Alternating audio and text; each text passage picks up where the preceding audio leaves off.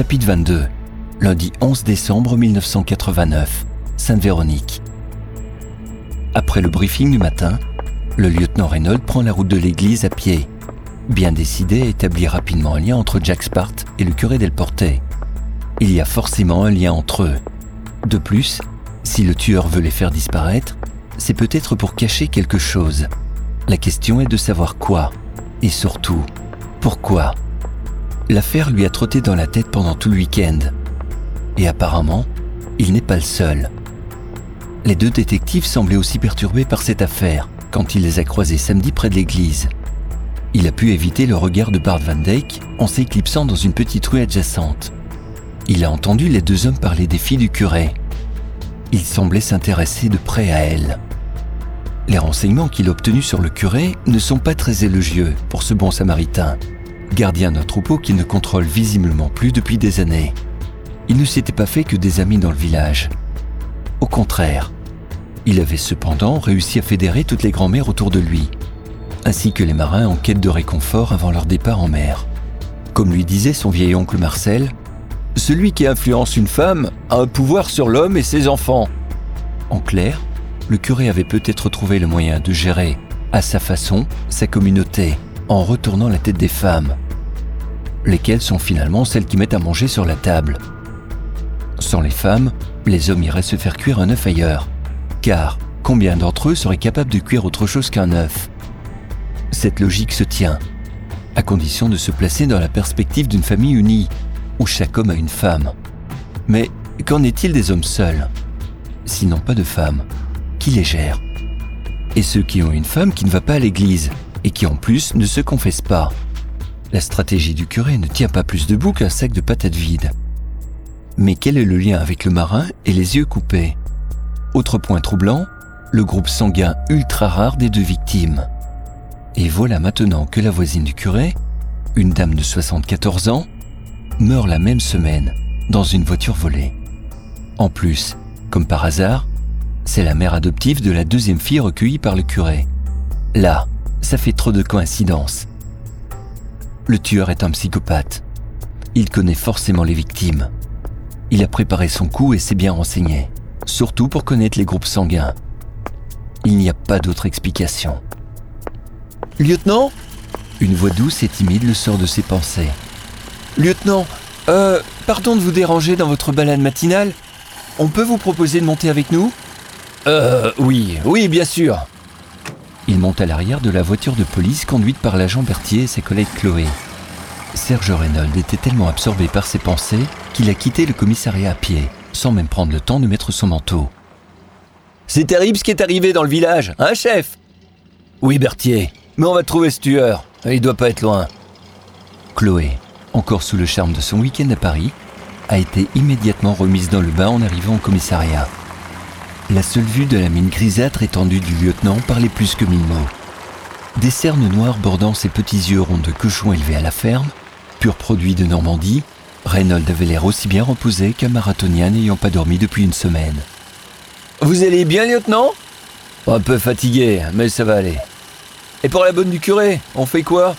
Quoi, Berthier? Qu'est-ce qu'elle a, la bonne? Vous n'avez pas entendu la femme du patron du bar de l'église? Madame Lombray?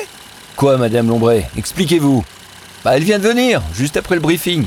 Ah, vous étiez peut-être déjà parti. Ouais, je crois, je sais plus. Bon, quoi, abrégé Tout est fermé chez elle depuis vendredi soir. Personne ne l'a vue du week-end et les rideaux de sa maison sont encore fermés ce matin. Vous rigolez là? Non, lieutenant Elle est peut-être partie en vacances dans sa famille ou chez des amis, chef. On va vérifier ça, Berthier. Qu'est-ce qu'on sait de cette dame? Euh, pas grand-chose. Elle a toujours habité là. Quand j'étais enfant, c'était déjà la bonne du curé. Ah, je l'ai souvent vue quand j'allais au catéchisme. Elle est impressionnante pour les enfants parce qu'elle est grande. Mais en fait, euh, elle est gentille. Vous parlez bien de Marie-Louise Fayol, Berthier Oui, oui, affirmatif.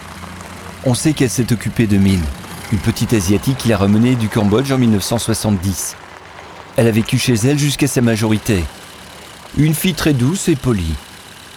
Les voisins décrivent Madame Fayol et les deux filles du curé comme très serviables, agréables et bien équilibrées. Elle a de la famille, cette Madame Fayol? Ah, pas que je sache, chef. D'ailleurs, on n'a vu personne se pointer ici depuis la publication de l'affaire dans les journaux. Hein. C'est vrai, lieutenant.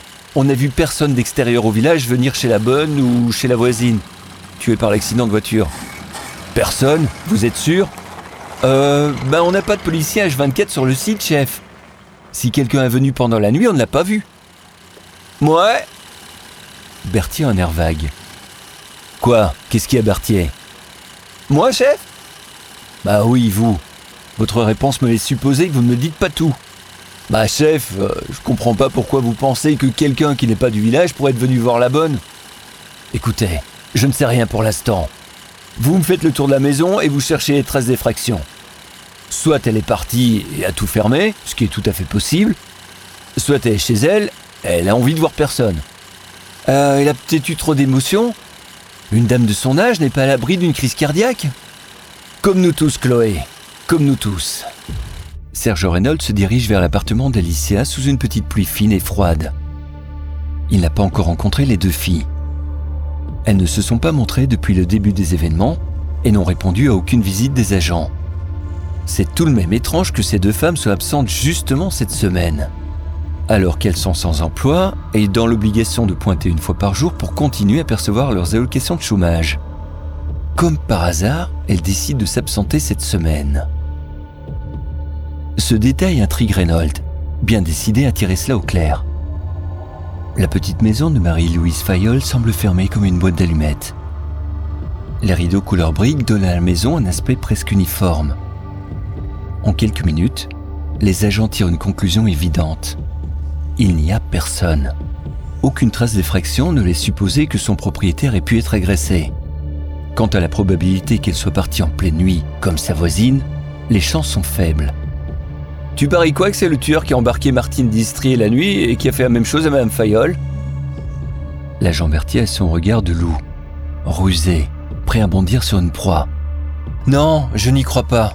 Je le sens pas. Chloé observe attentivement la porte et la serrure. La porte est impeccable, à part la serrure usée par le temps et les coups de clé. Donc la porte a été fermée normalement par extérieur. Ou par l'intérieur, et elle est peut-être dedans. Ouais, t'as raison, peut-être morte dans son sommeil. La vieille dame a eu beaucoup d'émotions ces jours-ci. Ah, carrément. Il y a eu le curé, son chien et maintenant sa voisine. On va demander à Reynolds ce qu'il faut faire. Le talkie-walkie à la poche du lieutenant crachouille des morceaux de phrases. Rien à la maison. Personne. Que faire Ne faites rien pour l'instant. Rejoignez-moi, je suis chez les filles, c'est près du rond-point. Ok, chef.